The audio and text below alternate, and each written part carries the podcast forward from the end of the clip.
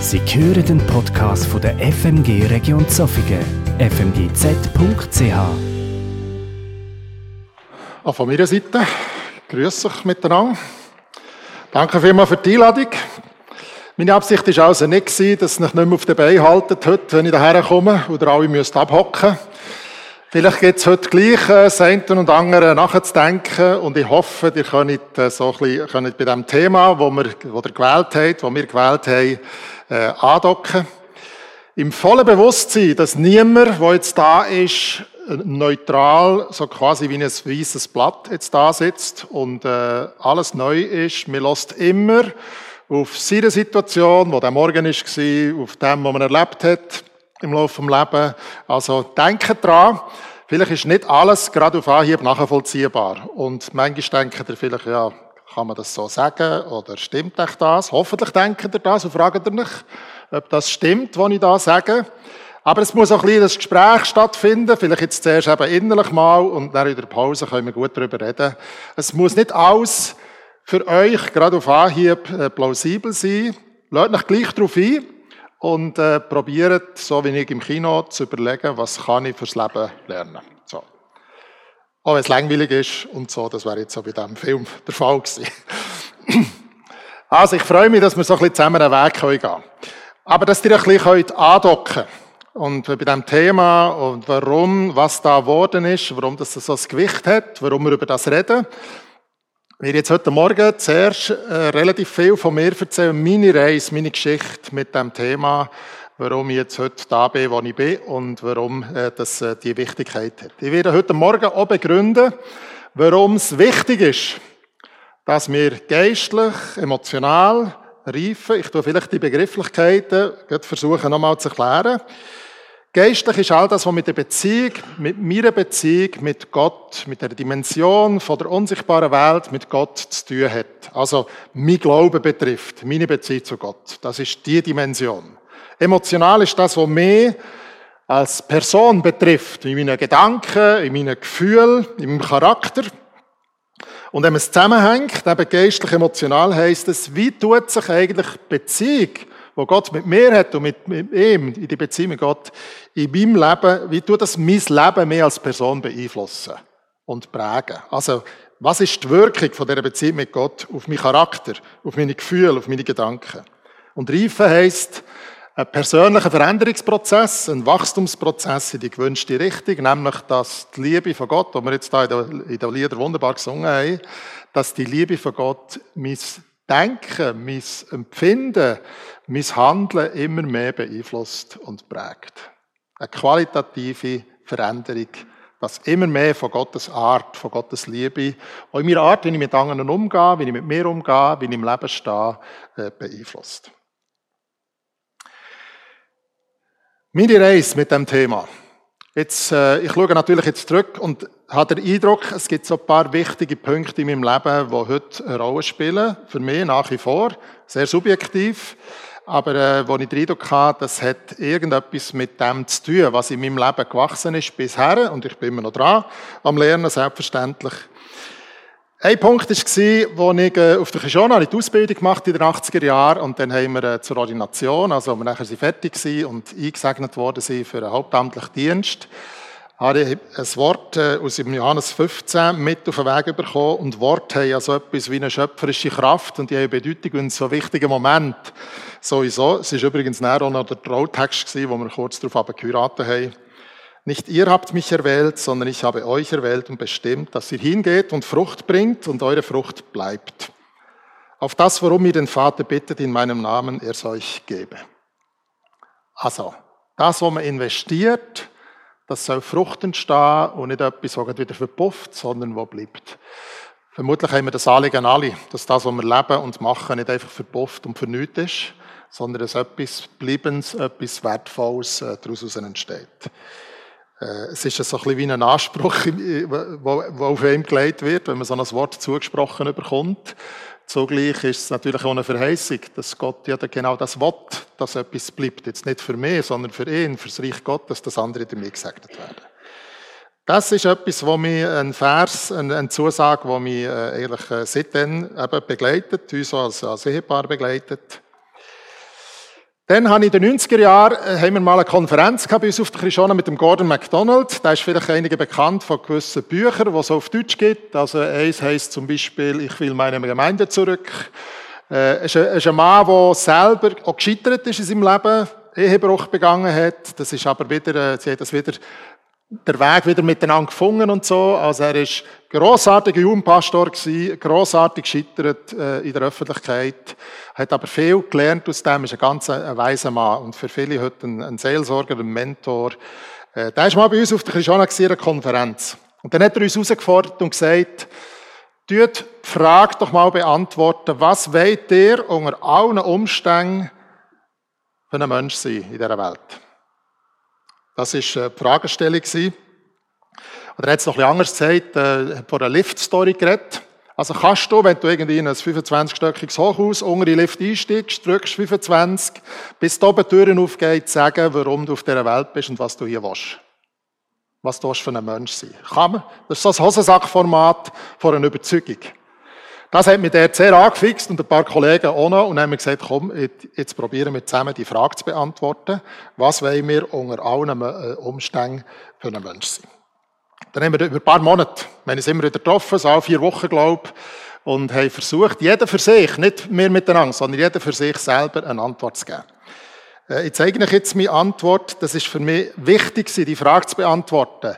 Was ist denn, wenn ich, wenn es rund läuft?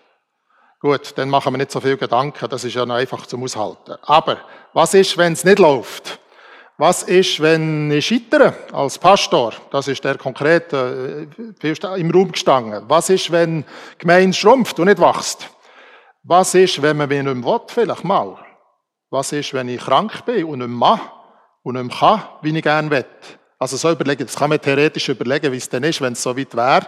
Das ist nochmal eine andere Geschichte, aber überlegen kann man sich ja mal. So sind wir da hergegangen. Einfach, dass du alles irgendwie probierst vorzustellen und dann zu sagen, und was wette ich denn in dieser Situation für einen Mensch sein? Meine Antworten sehen so aus.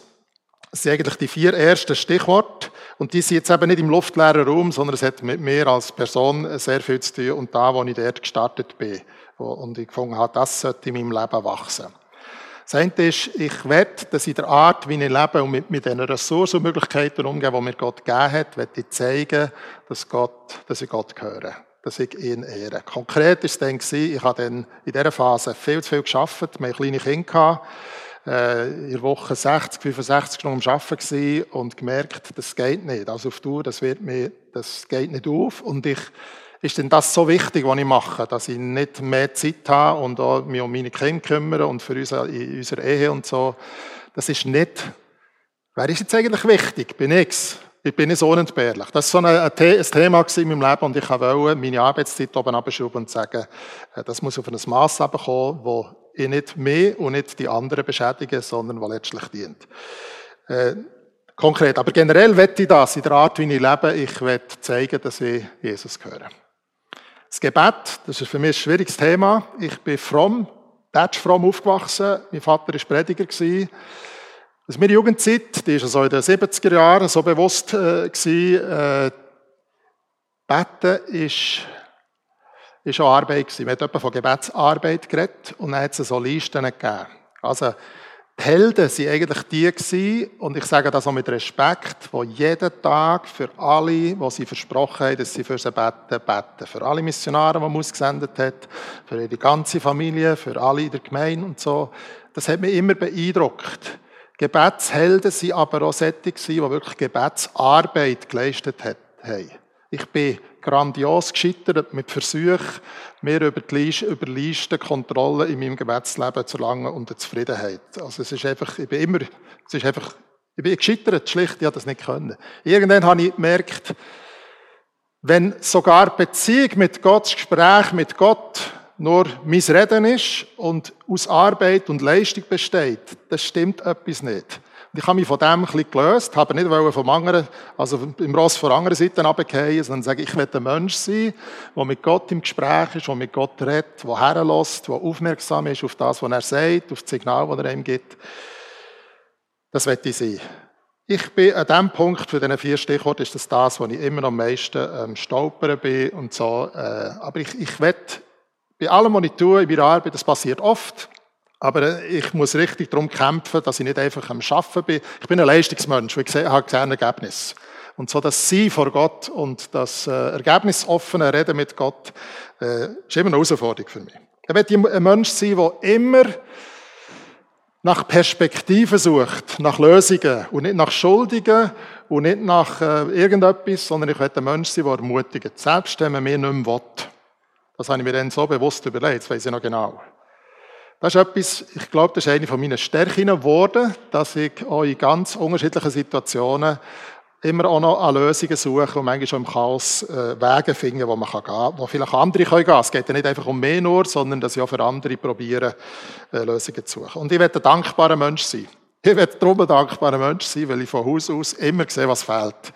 Bin ich ein richtiger Held, bei mir selber, aber bei, bei mir noch mehr als bei anderen. Ich werde dankbar sein für das, was ist und das, was gelingt und das, was da ist und nicht ständig über das reden und äh, mit dem beschäftigen, was noch fehlt. So ein Mensch möchte ich sein. Da sind noch andere Stichworte dazugekommen, da gehe ich jetzt nicht näher drauf ein, äh, mit diesen fünf Werten, diesen fünf V, das ist so wie ein innerer Kompass. So, das hat mich sehr prägt. Ende 90er Jahre, äh, um die Jahrtausendwende, und das lebt in mir. Das lebt in mir seitdem. Und es hat auch etwas ausgelöst. Also manchmal nicht so bewusst, es ist nicht so, dass ich jeden Tag an das gedacht habe, aber ich habe gemerkt, weil ich Wort gewählt habe, mich entschieden habe, dass ich das wett, ist in meinem Leben irgendetwas in Gang gekommen nicht immer alles bewusst, aber äh, etwas von dem ist auch gewachsen. Dann bin ich an dem, auf das Buch gestoßen von Pete Scazzero, Glaubenshelden, Seelenzwerge. Äh, das ist auf Deutsch, heisst es so, auf Englisch heisst es ein bisschen anders, ich habe es aber auf Deutsch gelesen. Und äh, der Pete Scazzero ist ein Gemeindegründer in New York, in, in äh, Queens, dort in dem Stadtteil, wo andere Arme, total Multikulti, und hat er eine Gemeinde gegründet. Sehr erfolgreich übrigens. Die Gemeinde ist gewachsen auf ein paar hundert und äh, sie haben noch eine spanische Gemeinde, also die, die haben wirklich äh, losgelegt und äh, er ist ein, ein ein Leistungsmensch gewesen und hat nichts kennt und äh, fast nur für die Gemeinde da und so. Und dann ist er aber böse auf die Welt gekommen. Das hat irgendwann, hat, hat das, hat er es nicht mehr geschafft, richtig die Sachen auf die Reihe zu bringen. Die innere Wirklichkeit ist immer weiter weg von dem, was äußerlich war, beeindruckend war. Hat ein paar Crashs gegeben in der Gemeinde und so. Und an dem Tag, wo seine Frau im Büro gestanden ist und hat gesagt, ich trete aus aus der Gemeinde, wo du leitest, weil deine Leiterschaft macht Menschen kaputt. Dann ist er erwacht. Und er ist auch gesundheitlich ganz böse Grenzen gekommen, er hat in einem anderen Buch beschrieben. Und dann hat er ganz ehrlich angefangen, in seinem Leben herzuschauen, was denn eigentlich abläuft. Und das, was äußerlich erfolgreich war, zu merken, dass das eigentlich im Sinn vom Reich Gottes nicht verhebt. Das war ganz eine brutale Erkenntnis und er hat sich auf einen Weg gemacht in diesem Buch. Glaubenshelden, aber ganz gross glauben und von gross von Gott reden, aber eigentlich seelisch, manchmal wie ein Kind, emotional wie ein Kind, also es nicht mögen leiden, wenn andere besser sind und äh, immer nicht können verlieren, scheitern, keine Option, äh, gemerkt eigentlich emotional, so was sie emotionale Reife betrifft, ist er als Kind oder ein Teenie. Und da muss etwas gehen. Das, was er erzählt am Sonntag in der Predigt, das ist ja gar nicht so das, was dann lebt, wenn es darauf ankommt bei ihm und so. Also das Buch das habe ich gelesen, es ist vielleicht manchmal schon so gegangen, du liest ein Buch und denkst, genau, genau so ist es. Und so ist es begangen bei dem Buch im Blick auf mich, aber auch im Blick auf die Gemeinde. Ich bin auch 15 Jahre Pastor in zwei verschiedenen Gemeinden und bin eben von Kind auf Leben äh, in Gemeinden gross geworden. Und was ich immer schon mich manchmal gewundert habe, wir wissen so viel, haben Haufen richtige Antworten, aber Leben, selbstständig, eigenverantwortlich leben, passiert manchmal nicht viel. Ich kann mich an Bibelstunden erinnern. Da habe ich mal gefragt, äh, wie ist das eigentlich mit der Versöhnung? Das ist das Kernthema vom Christsein, von unserem Leben. Versöhnung. Wie macht ihr das? Bin ich mit Leuten am Tisch gehockt, die 20, 30, 40, 50 Jahre Christen waren. Still. Hat niemand erklären wie er das macht. Dann habe ich gefragt, wer ist eigentlich euer Hirt? Dann haben sie so ein bisschen geschaut. und sich ein bisschen druckst. Es hat sich niemand gewagt zu sagen, ich das, weil ich ja der Prediger bin. Aber auf das ist schlussendlich rausgelaufen. Ja, also klar, Jesus, ja, ja, logisch, Jesus, das ist immer richtig bei so Fragen, aber dann du als, habe ich gefragt, für wem seid ihr ein Hirt?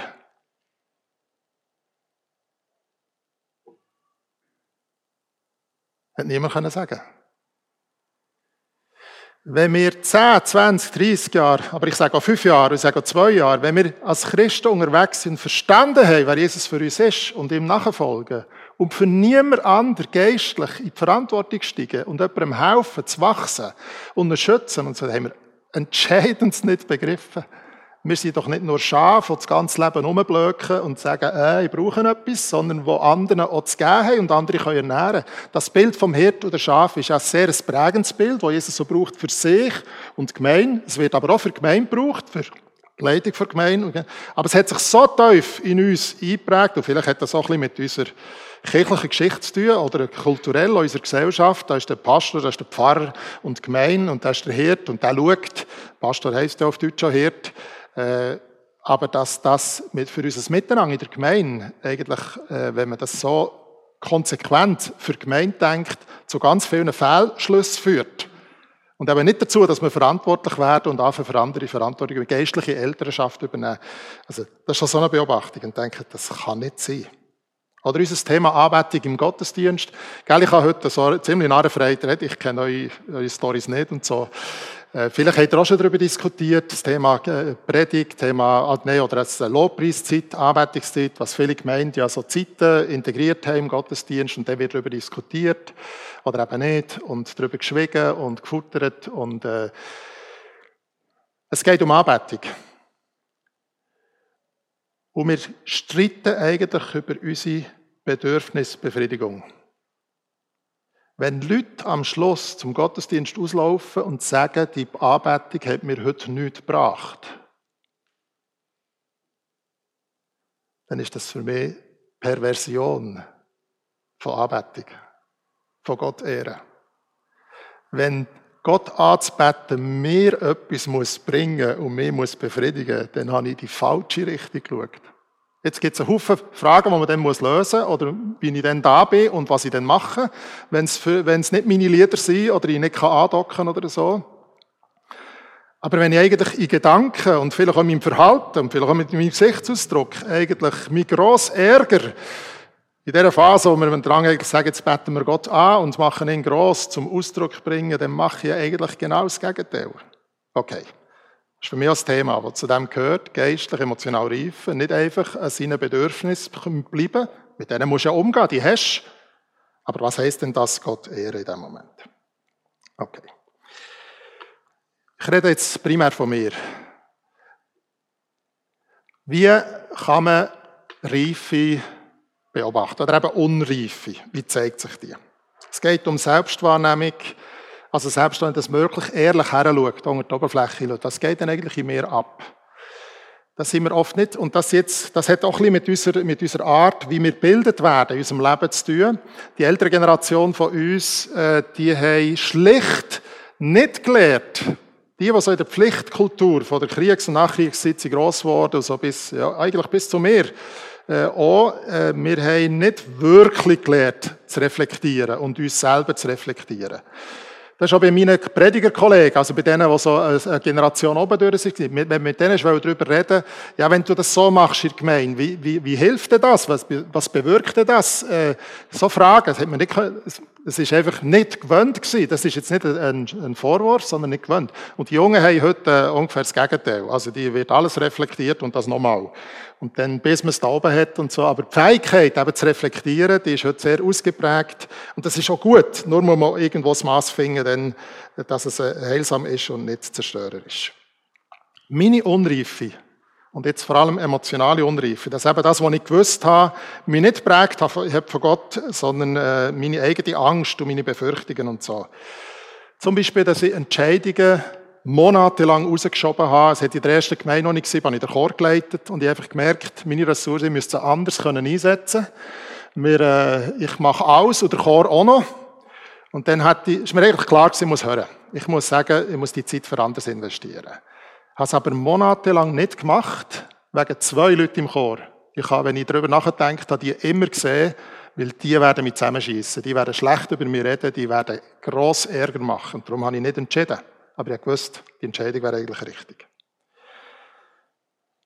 Meine Selbstsicherheit, die ist manchmal nicht klein, bis irgendein Maus oder ein, ein Fleuge kommt, äh, oder ein Regionalleiter bei mir damals. Ich bin einen Gottesdienst gehabt, habe über das Gleichnis vom Weizen um Unkraut predigt.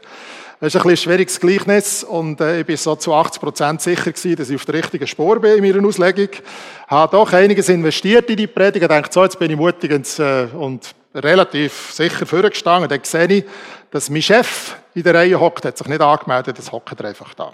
Also mein Regionalleiter. In der Sekunde, Bruchteil, ist meine Sicherheit, meine Selbstsicherheit verschwunden. Ich habe probiert, Haltung zu bewahren, um es nicht zu merken und so.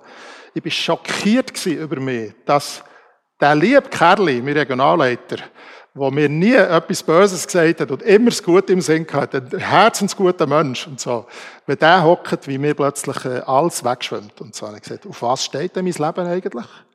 Auf dem, was ich mir einbilde, was ich im Griff habe, was ich kontrollieren kann. Und wenn einer kommt, was vermutlich besser weiß, das habe ich allerdings annehmen äh, dann ist alles weg. Das kann nicht sein. Das hat mich darauf, darauf gebracht, schau genauer her, auf was stehst du eigentlich.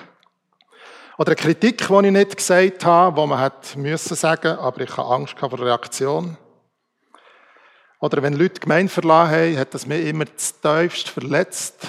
Wirklich. Das war für mich immer eine Niederlage und eine persönliche Ablehnung habe ich das empfunden. Hat mich manchmal Wochen, äh, Stunden, Tage wirklich Tage blockiert innerlich, äh, habe mit niemandem geredet darüber, habe es niemandem gesagt, habe es probiert abzufressen. Oder an Sitzungen, wenn ich da bin und sie nicht leite und dann denke es ist so langweilig, ich könnte noch ein paar Mails erledigen, die ich dann auch noch muss und so. Das ist für mich ein Ausdruck von Unreife. Nicht da zu sein, sondern andere Zeug zu machen. Der Witz, den ich auf Kosten von jemand gemacht habe. Oder wenn ich mich zurückgezogen habe, wie plötzlich jemand auftaucht ist, was besser kann. Hast gemerkt, ich bin in einer Konkurrenzhaltung innerlich. Solange ich gut bin, mache ich es. Und wenn einer kann zeigen dass ich es nicht so gut kann, dann drücke ich mich, dann verschwinde ich. Ein Wunsch, den ich nicht geäussert habe. Aus Angst, der wird abgelehnt. Meine Nachtarbeit. Ich habe oft äh, bis am Samstag, bis weit in die Nacht rein und bis in früh Morgen rein noch die Predigt geschrieben und so. Und das Beste war, wenn ich es am Morgen wenn jemand gefragt hat und ich es jemandem erzählen kann und einen Eindruck machen kann. Aber eigentlich habe ich meinem Perfektionismus gefreut und Anerkennung wollen. Oder hat Angst, sich müssen zu beweisen. Manchmal mache ich wirklich Sachen, die vielleicht tatsächlich gut sind. Und wenn mir dann jemand gelobt hat, oder jemand lobt, ich sage nicht, das ist vorbei, aber mir jemand gelobt hat, dann hat das noch zusätzlich Druck, gemacht bei mir. Dann muss ich es das nächste Mal noch besser machen. Also der ständig, äh, die Ansprüche, die ich da kultiviert habe in meinem Leben. Kurzum, die Unreife führt dazu, dass ich in wichtigen Momenten mit mir selber beschäftigt bin, statt dass ich liebe. Mein Nächsten liebe. Das ist das Problem. Dass ich in wichtigen Momenten mehr beschäftigt bin mit meinen Ängsten, mit meinen Sehnsucht, mit meinen Bedürfnissen und nicht in der Lage bin, aufeinander zu schauen, zu schauen, was er braucht und eben das probieren zu geben, was er kann. Das heisst, das Wichtigste im Leben Jesus hat gesagt, wo einer gefragt hat, was ist das Wichtigste? Gott gern zu haben und der Nächste wie sich selber. Dann passiert genau das nicht, was eigentlich jetzt sollte passieren und jetzt sollte Wirklichkeit werden. Ja, dann, als ich nachdem das Buch gelesen habe von Peter Scazzero, äh, ich habe mal ein Referat haben, eine Konferenz zum Thema Reife, dann habe ich für mich selber für mich selber eine Definition gesucht, was ich unter Reife verstehe. Ich schreibe euch die auf. Das ist aber einfach meine. Ich sage nicht, die ist richtig, die ist für mich richtig. Und die hat für mich 2010, da habe ich das im Herbst, ist das eine Definition gewesen. Das ist etwas, was seither in mir lebt. Äh, ich vergehe keine Woche, wo ich nicht, nicht an das denke. Und mich das aber äh, herausfordert, und manchmal ist das richtig.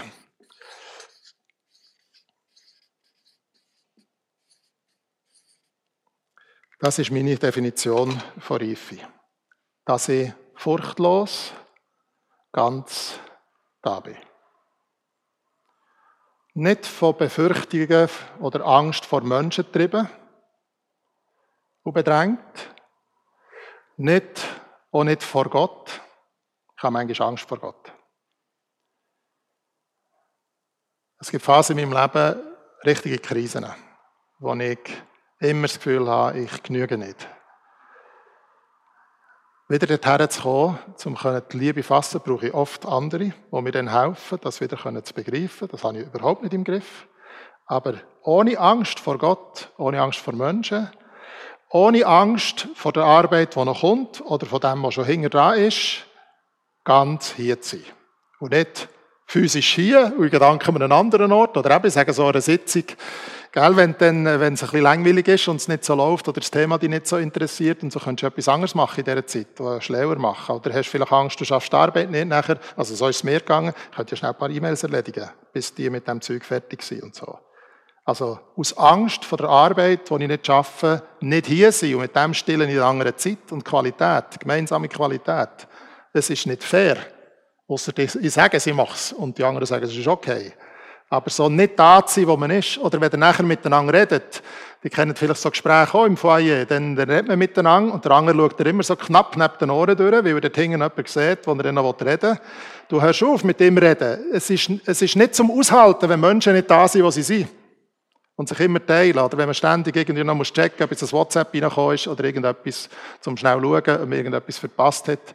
Äh, ich, ich rede mit niemandem persönlich, der dreimal in zehn Minuten auf sein Handy schaut. Das ist ein, das Gefühl, haben wir verpasst. Das ist schon eine Form von Unreife. Ich will nicht so ein Mensch sein. Ich will ganz da sein, wenn ich mit jemandem rede. Und äh, nicht mich drängen von Befürchtungen, von Angst, sondern einfach ganz hier sein. Und wenn Gott mein Herr ist, wenn Jesus mein Herr ist, äh, meine Sicherheit, er schaut zu mir und so, kann ich mir eigentlich das leisten, das Leben nicht im Griff zu haben und die anderen nicht im Griff zu haben, sondern eben jetzt ganz da sein. Das Thema hat mich sehr herausgefordert. In der letzten, ich war ja Direktor von Christiana International und wir vor äh, zwei Jahren haben wir beschlossen, dass wir die ganze Verbandsstruktur, dass wir die so auflösen. Ich bin als Direktor natürlich äh, so antreten, ich wollte es besser machen als meine Vorgänger. Ich wollte und den Auftrag gehabt, den Laden zusammenzuhalten. Ja Deutschland, Frankreich, Schweiz dazugehört. Da ist ein ganzer Haufen Zeug, verschiedenes, ein bisschen Gemischtwarenladen, aber der Auftrag war, den zusammenzuhalten. Auch, dass man das gemeinsam ausrichtet, gemeinsame Strategien findet, dass es so stabiler wird, was die Finanzierung, also was äh, die Sicherheiten betrifft und so. Darum, also für das ist mir ja Direktor und zusammen mit den anderen ist das meine Verantwortung gewesen. Und dann haben wir 2017, äh, 18 beschlossen, dass wir die Struktur so aufhebt. Und mit dem ist auch mein Job als Direktor, da gibt es nicht mehr. Also es gibt keine Nachfolger, da gibt es einfach nicht mehr. Ich hatte ganz andere Vorstellungen, gehabt, als ich angetreten bin. Für mich ist das auch, also, hat eine ganz schwierige Seite gehabt und ein bisschen hat es sicher immer noch manchmal, muss ich schauen, was ich mit dem mache. Es ist auch Teil Scheitern dabei. Natürlich ist es nicht einfach an mir nur gehangen. Und der Prozess, wir haben gemerkt, dass wir gewisse Sachen nicht richtig auf die Reihe bringen, mehr in dieser Struktur, wie wir uns jetzt äh, als Christiana bewegt haben. Und äh, dann haben wir gesagt, Leute, jetzt müssen wir reden. Und jetzt reden wir aber über alles. Es gibt keine Tabus, darf alles gesagt werden. Äh, wir wollen jetzt eine Lösung, die tragfähig ist in Zukunft. Wir haben nicht gewusst, wo wir, wo wir landen. Ergebnis offen hat es geheißen. Keine Tabus. Und für das bin ich selber auch eingestanden. Und äh, natürlich hat irgendwo nach äh, drei Monaten erst gesagt, wir brauchen keinen Direktor mehr. Und dann musst du das hören, keine Grimasse machen und schauen, was du innerlich mit dem machst. Was hat jetzt der genau gesagt? Äh, hat er jetzt gesagt, ich mache meinen Job nicht recht, will er mich nicht mehr, äh, was, äh, und dann geht das ganze Thema, dann geht es ihm ab und fährt da triggern und so. Wir haben gesagt, wir reden über alles, also darf man über das reden, was ich jetzt im Moment mache und auch über mich als, mich als Person. Und jetzt Haufen andere Themen geben. Wirklich ein herausfordernder Prozess über zwei Jahre. Ein schwieriger Prozess hat ein paar sehr schmerzhafte, sehr enttäuschende Momente gegeben. Auch Menschen, die mich enttäuscht haben. Ich, sehe, ich rede jetzt sehr subjektiv. Objektiv ist immer noch anders als so, wie wir es erleben, gell? Ich, äh, wahrscheinlich äh, sehe ich ein paar Sachen auch nicht objektiv genug und so. Aber in dem Moment, wo ich von jemandem anderem gemerkt habe, dass der wirklich will, jemand, wo ich länger mit ihm unterwegs war, schon in der Zusammenarbeit, dass, dass ich nicht mehr da bin.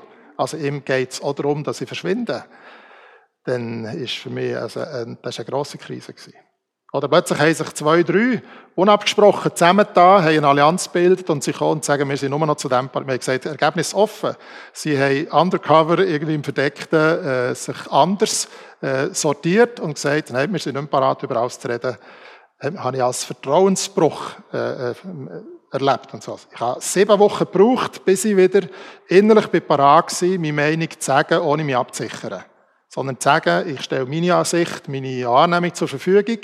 Äh, was man damit macht, das ist, äh, das, auf das habe ich nicht einen Anspruch, aber ich will wenigstens meine Sicht oder meine Perspektive mit einbringen, dass sie einbezogen werden in die Überlegungen. Sieben Wochen habe ich innerlich kämpfen, dass ich wieder parat bin, mich verletzbar zu machen. Also ein richtiger Check, was geistlich-emotionale Reife betrifft. Und äh, so, so haben wir es eigentlich nicht vorgestellt, dass ich so muss, muss äh, üben, aber es ist gut gewesen. Und jetzt hat sich das, was ich nach vorher gezeigt habe, mein Mission Statement, also meine Antwort auf die Frage, was wollte ich unter allen Umständen für einen Mensch sein, das hat sich in dieser Zeit derart bewährt.